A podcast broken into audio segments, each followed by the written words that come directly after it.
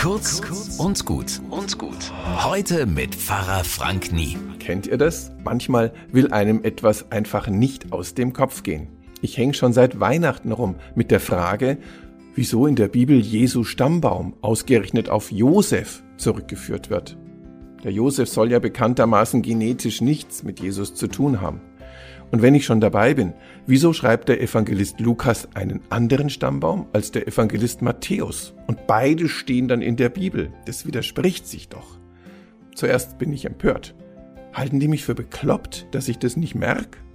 Aber jetzt, nach ein paar Tagen, denke ich, hm, wie menschlich, wie ehrlich ist das denn?